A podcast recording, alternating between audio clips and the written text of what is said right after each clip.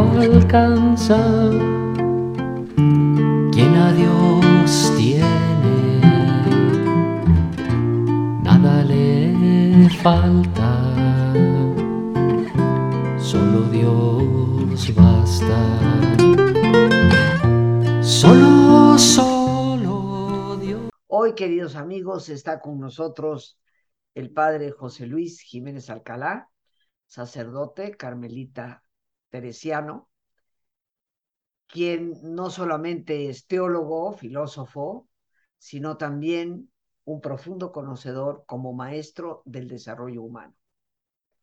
Una vez más cumple con su cita en este último miércoles de mes, ya que recordemos, siempre esos días los dedicamos al tema de la espiritualidad, algo tan fundamental para todos nosotros.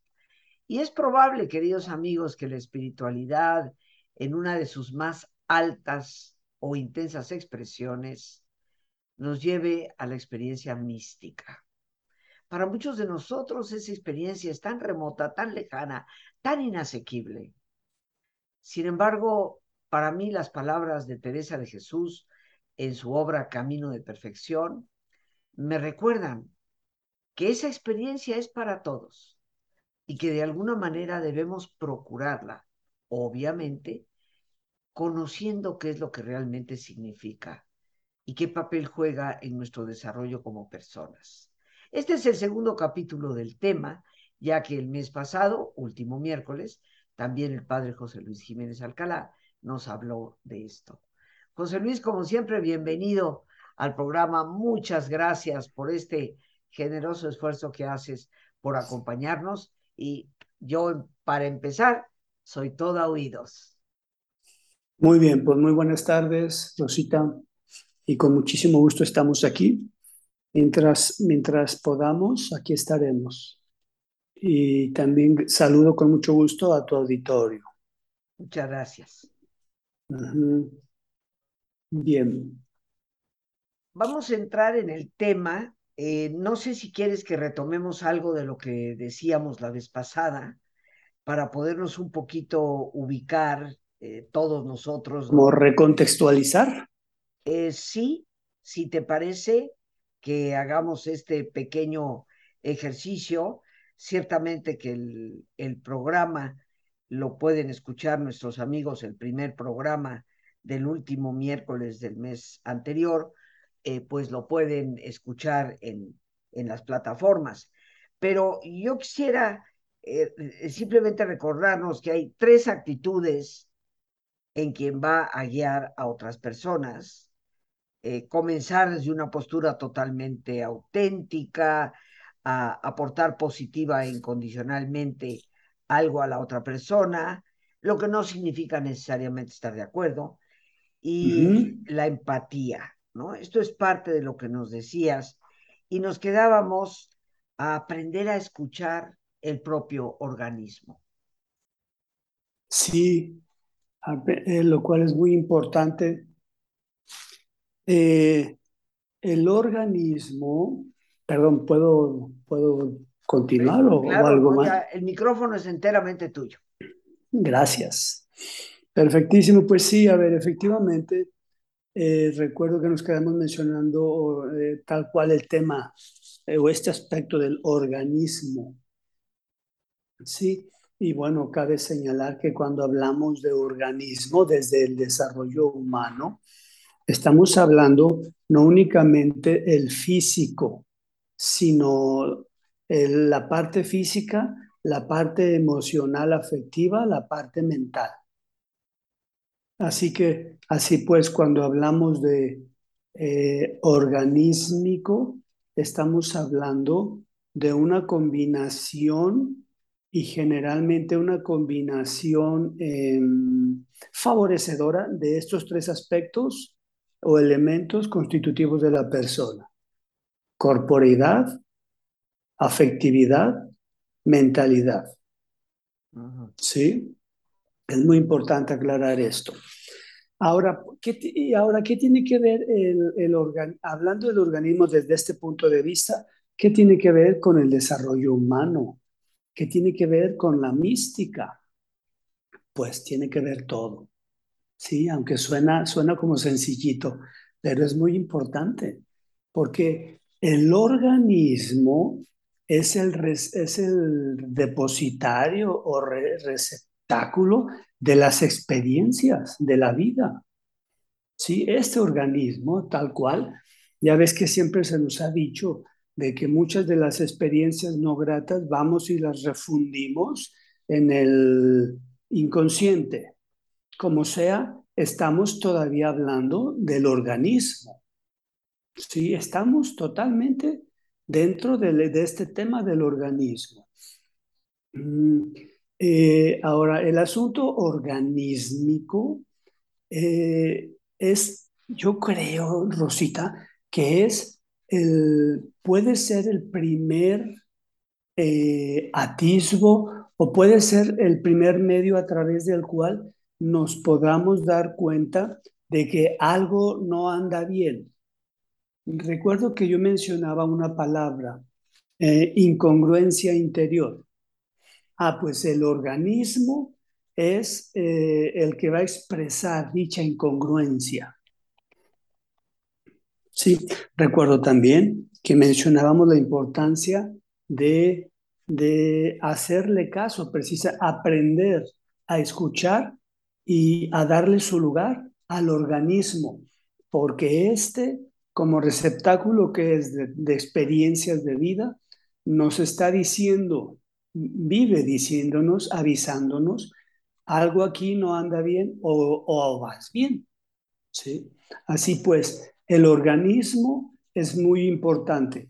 Ahora, ¿en qué medida el organismo es muy importante hablando del desarrollo humano y de la mística?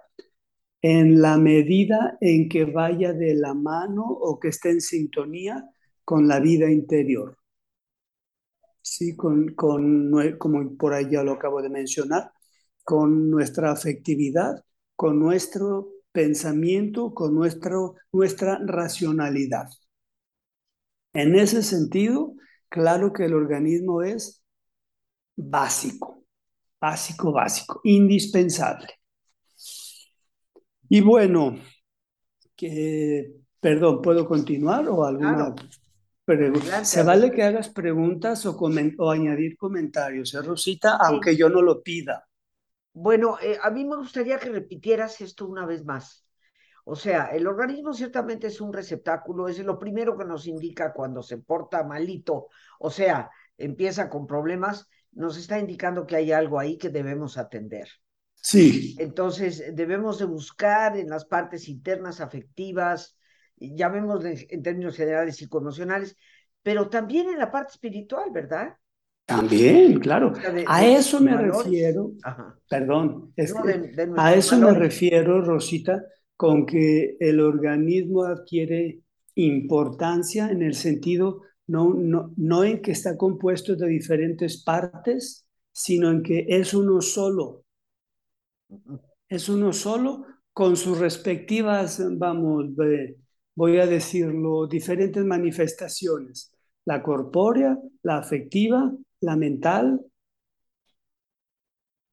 y así sucesivamente. Ujú. Bien, gracias. Bien. Eh, bien, entonces, a ver, em, cuando queremos, cuando queremos comenzar a conocernos, que el desarrollo humano y la, y lo retomo esta palabra de conocimiento propio, ah, bueno, dije ah, co- conocerlos, pero es conocimiento propio o autoconocimiento. Em, el desarrollo humano y la, y la mística, la espiritualidad, en el fondo no son otra cosa sino conocimiento propio. Si mal no recuerdo, la vez anterior yo comenté que, este conocimiento propio, eh, por supuesto que incluye el conocimiento de la propia persona. Y conforme yo me voy conociendo a mí mismo, pues voy conociendo, porque soy persona, voy conociendo al ser humano. Y conforme yo voy abriéndome y conociendo cada vez más a través del conocimiento propio al ser humano, resulta que vamos aproximándonos o encaminándonos al menos al conocimiento de Dios. Y esa es la mística. Ahí radica, en ese punto exactamente radica la mística porque el conocimiento de Dios no es teórico, creo que ya lo había comentado la vez anterior también. El conocimiento de Dios y de hecho también el conocimiento propio no puede ser solo teórico. Para que hablemos de conocimiento propio, tenemos que hablar de experiencias, pues, de experiencias que hemos tenido podemos decir que nos conocemos eh, partiendo de nuestras experiencias de vida, lo cual es maravilloso. ¿eh? Ahora que lo estoy diciendo, me está emocionando esta idea. Las experiencias de vida, qué, qué, regalo de Dios. Aunque sabemos que muchas veces, de pronto al menos, no, no todas las experiencias no son gratas. Sin embargo, las, en la experiencia de la vida radica la riqueza incluso más profunda de la espiritualidad y todavía más de la mística. Ahí radica la, belleza, la grandeza, el secreto de los secretos. Eh, como dice secreta, como dice, perdón, perdón, perdón, Teresa de Jesús en, cuando habla de, de las moradas el alma es de cristal, castillo luminoso, si recuerdas eso, ¿verdad? Porque pues, tú eres gran conocedora de Teresa, que eh, el alma es como un castillo todo de cristal en donde hay muchas moradas, hay moradas en lo alto, moradas en lo bajo, en un lado y a otro, y en lo más, y en lo más profundo está la morada principal, donde pasan las cosas más secretas entre Dios y el alma.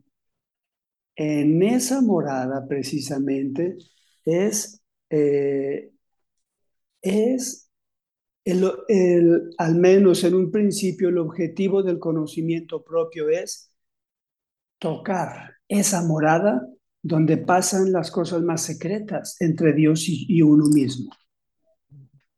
Sí, no únicamente saberlo, porque Teresa nos lo describe de una manera tan poética y bellamente, bellamente dicho, como, como toda poetisa y todo poeta, ¿verdad?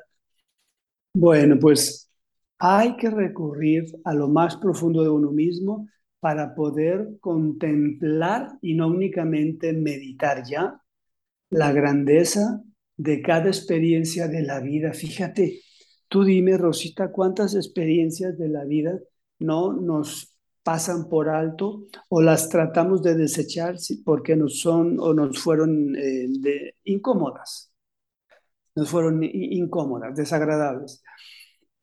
Imagínate si, nos, si le aplicáramos un poquito de mística a esa experiencia o a cada una de nuestras experiencias, el gran descubrimiento que tendríamos o que lograríamos de cada hecho aparentemente superficial o vano de la vida. Aparentemente digo, porque muchas veces no queremos profundizar porque no nos gusta, no porque el hecho lo sea. ¿Sí? Y bueno, ¿qué, ¿a dónde quiero ir con todo esto? A ver, quiero, quiero ir al final, pero para volver al principio, lo digo así, ¿eh?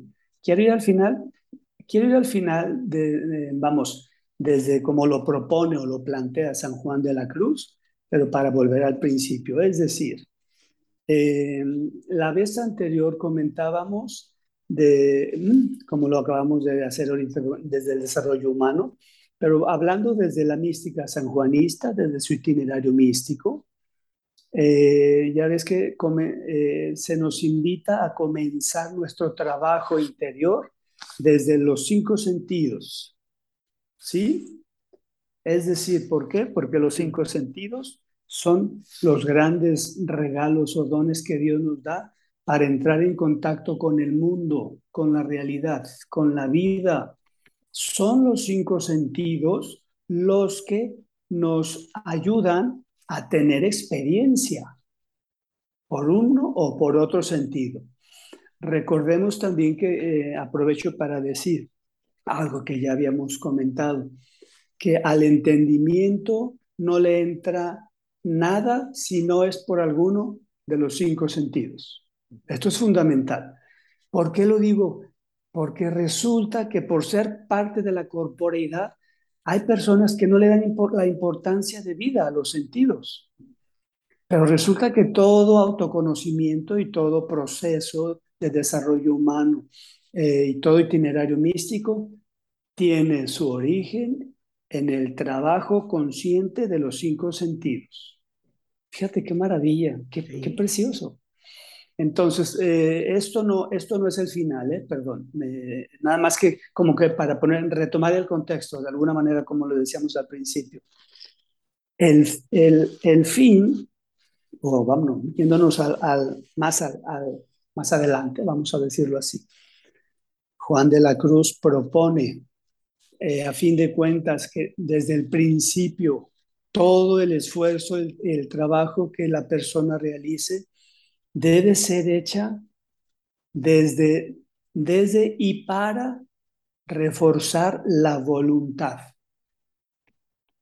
La voluntad ya no es, ya no es uno, ninguno de los cinco sentidos exteriores. La voluntad, recordemos, eh, el- bueno, a tu, a tu auditorio le quiero recordar que es una de las tres facultades del alma. ¿Sí? Entonces, eh, es tan importante porque resulta que la sin voluntad, y voy a hacer una aclaración enseguida, pero el término sin voluntad, es imposible ir adelante. Porque mantenerse en la voluntad es em, ir adelante muy a pesar de lo incómoda que sea la situación. No es lo mismo eh, tener voluntad que ser voluntarioso. No sé si es, no recuerdo si ya lo había mencionado antes, pero en este momento me parece muy importante. Una persona voluntariosa no precisamente va adelante en una circunstancia difícil, porque una persona voluntariosa, su objetivo, quizá inconsciente, simplemente es, voy a hacer lo que quiero hacer, porque lo quiero hacer. Y esto tiene que ver con el entendimiento, cuando los sentidos no están trabajados, donde el objetivo de vida es simplemente darme gusto.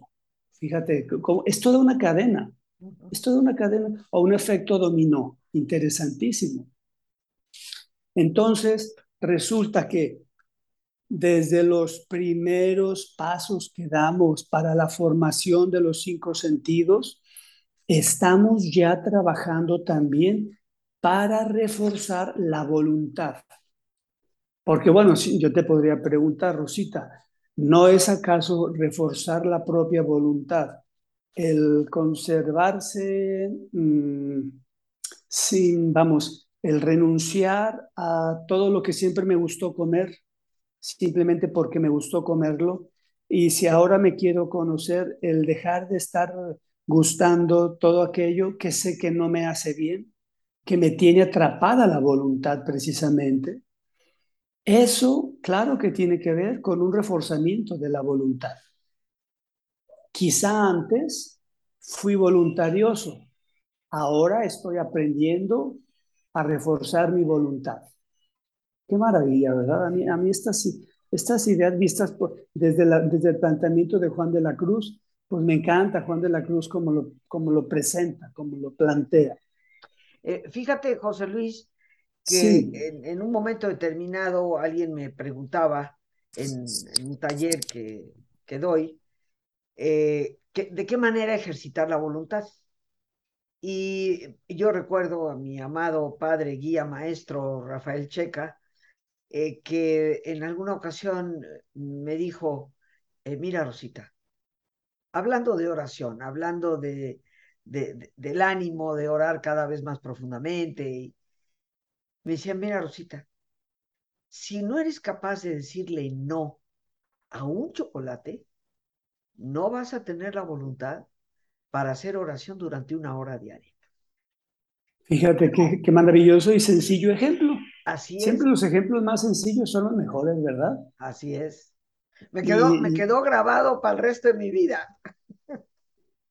Sí, y sabes que bueno, la voluntad la ejercemos siempre. Siempre, siempre, siempre. ¿Por qué? Porque recordemos que la voluntad es la que nos hace decidir por A o por B, o por C, depende de lo que tú quieras, las opciones que tengas. Entonces siempre ejercemos la voluntad, pero eh, de nuevo quiero hacer la distinción.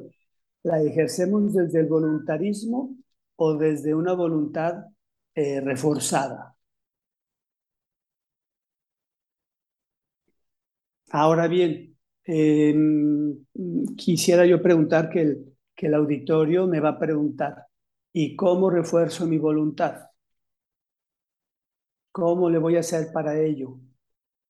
Ah, pues resulta que hablando del, del- del asunto organísmico, ¿sí? combinado pues desarrollo humano con mística, eh, la teología cristiano-católica propone para reforzar específicamente es, esta virtud, esta, perdón, esta facultad del alma, propone una virtud teologal y esa virtud teologal es nada menos que la caridad o el amor.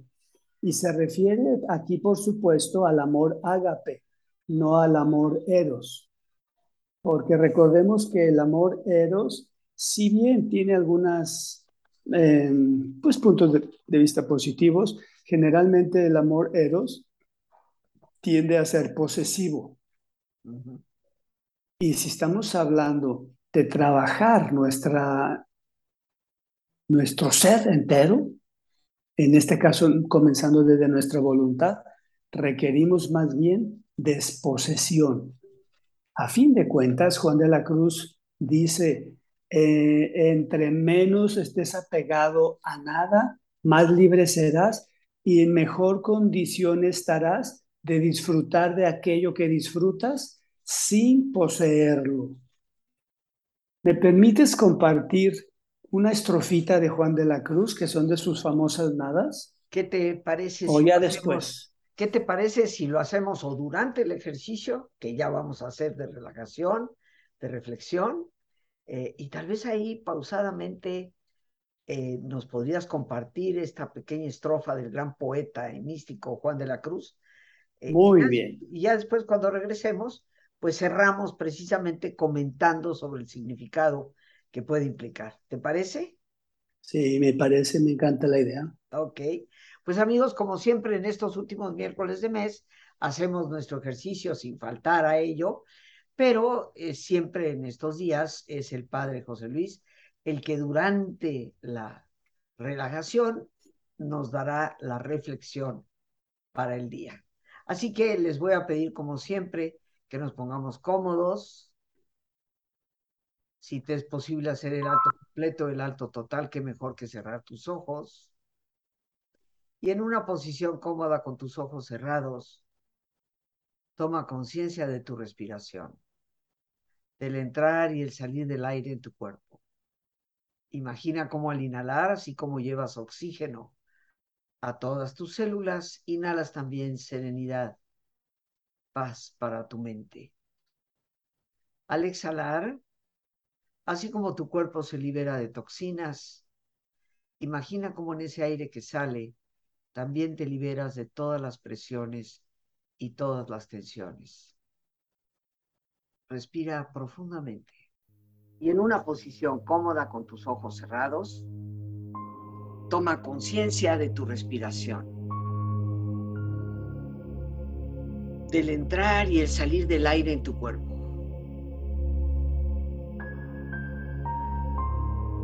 E imagina cómo al inhalar, así como llevas oxígeno a todas tus células, inhalas también serenidad para tu mente.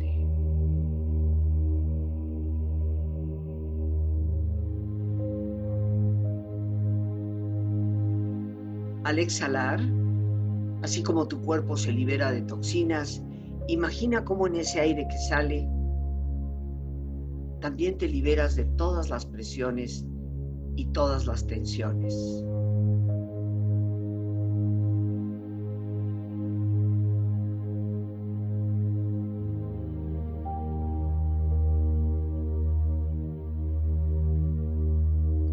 Respira profundamente.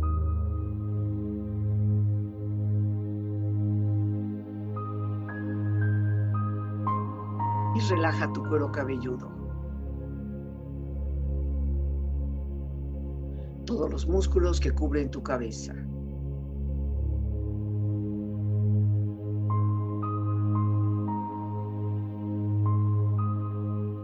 Relaja tu frente.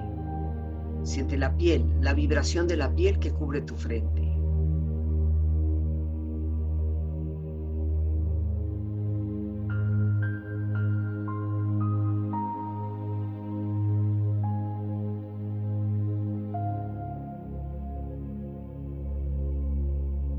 Relaja tus párpados, los tejidos que rodean tus ojos.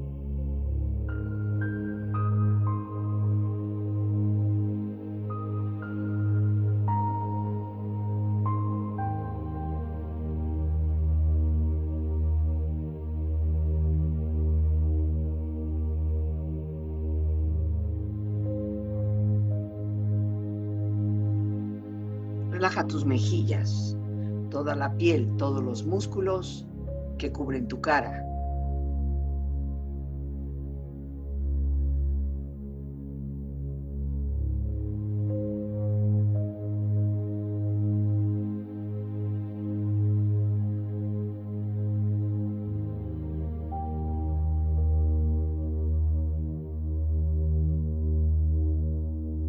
Relaja tu cuello y tu garganta. Siente su flexibilidad, equilibrio, balance.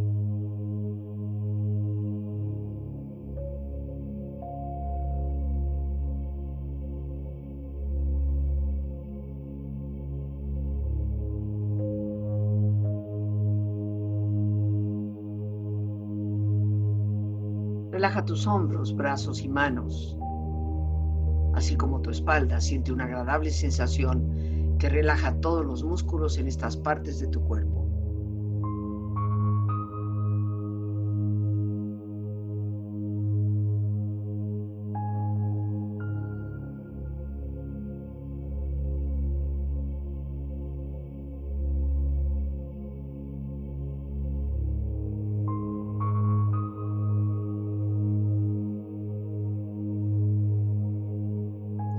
Relaja tu pecho exterior e interiormente, relajando todos los músculos, imaginando a todos tus órganos internos funcionar rítmica y saludablemente.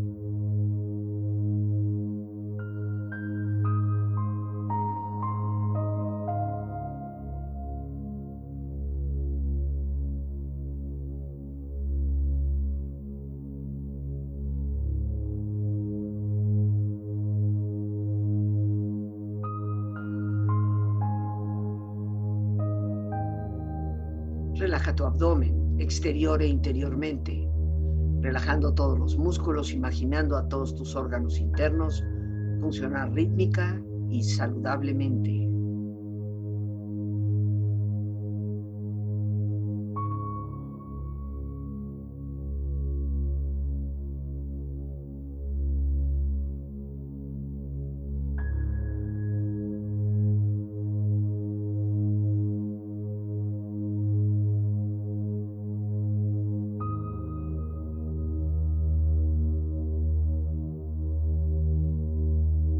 Relaja tus muslos, tus rodillas, siente la piel, la vibración de la piel que cubre estas partes de tu cuerpo.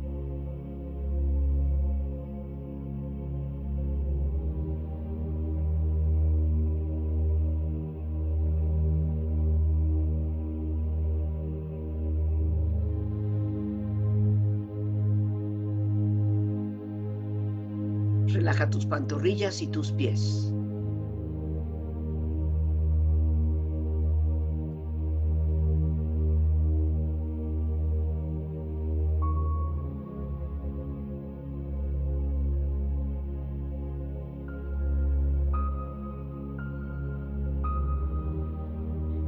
Cuerpo profundamente relajado, proyecta en tu mente la imagen de un lugar ideal para el descanso. Imagina los colores, los sonidos, los aromas. Es una escena de belleza y paz. Siente estar ahí.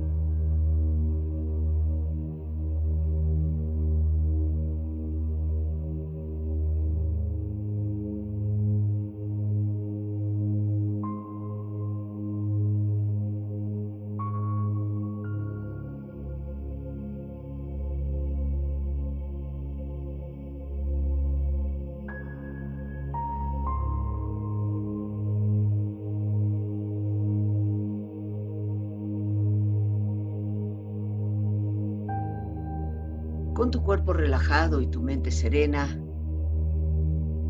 reflexiona. Con tu cuerpo relajado y tu mente serena, reflexiona.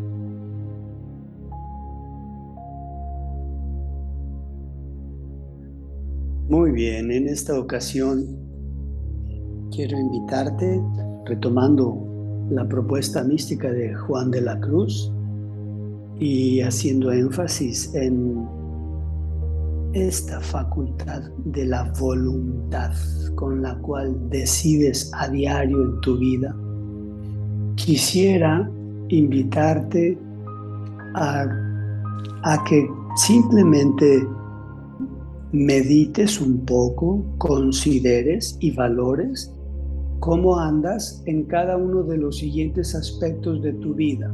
Yo te lo iré explicando brevemente, pero mira, los cuatro aspectos a, a considerar tú en tu vida son cómo andas en el gusto. Y no me refiero a que si tienes buen gusto o no buen gusto según los estándares sociales, sino a el gusto que tanto te maneja o tú manejas tu gusto? ¿Qué tanto eres presa del gusto o qué tanto eres capaz de poner en su lugar el gusto cuando sea necesario? Y lo mismo para la posesión, los objetos que posees o incluso relaciones, amistades el ser y el saber.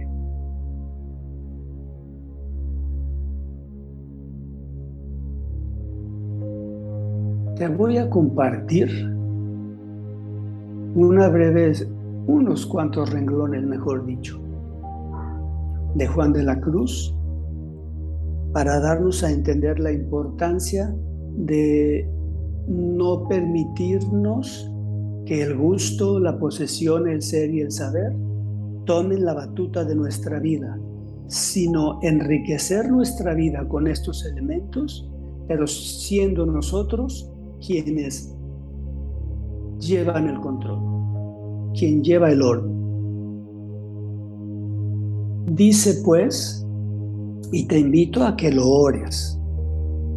Escucha la invitación de Juan de la Cruz para venir a gustarlo todo, no quieras tener gusto en nada.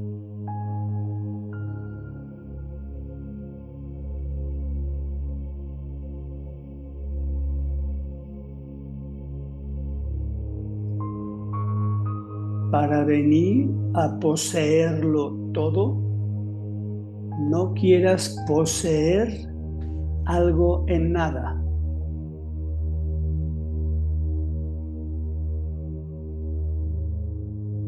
para venir a hacerlo todo, no quiera ser algo en nada. Y finalmente, para venir a saberlo todo, no quieras saber algo en nada.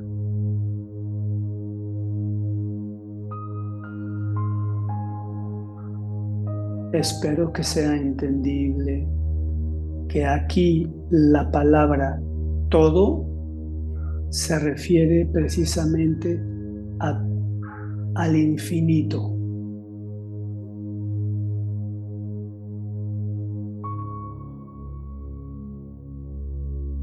A todo, en este caso de cuanto se puede gustar, todo cuanto se puede poseer, todo cuanto se puede ser o todo cuanto se puede saber.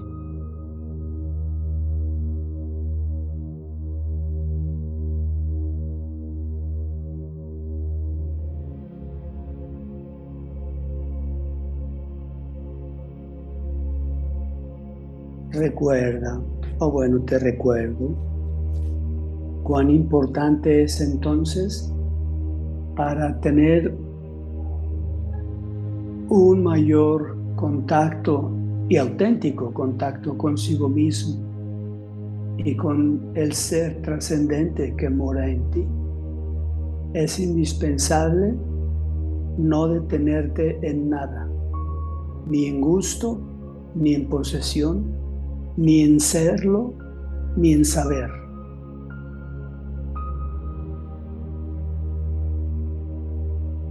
Quizá me voy a atrever a hacer una traducción. Para venir a gustar a Dios, no quieras tener gusto o detenerte en gusto en nada de esta naturaleza, de este mundo. Para venir a poseer a Dios, no quieras poseer o no te detengas en posesiones de esta naturaleza humana, de este mundo. Para venir a hacer todo cuanto Dios invita al ser humano a hacer en esta vida, no quieras detenerte en ser lo que algo de tu cultura incluso te dice que hay que ser.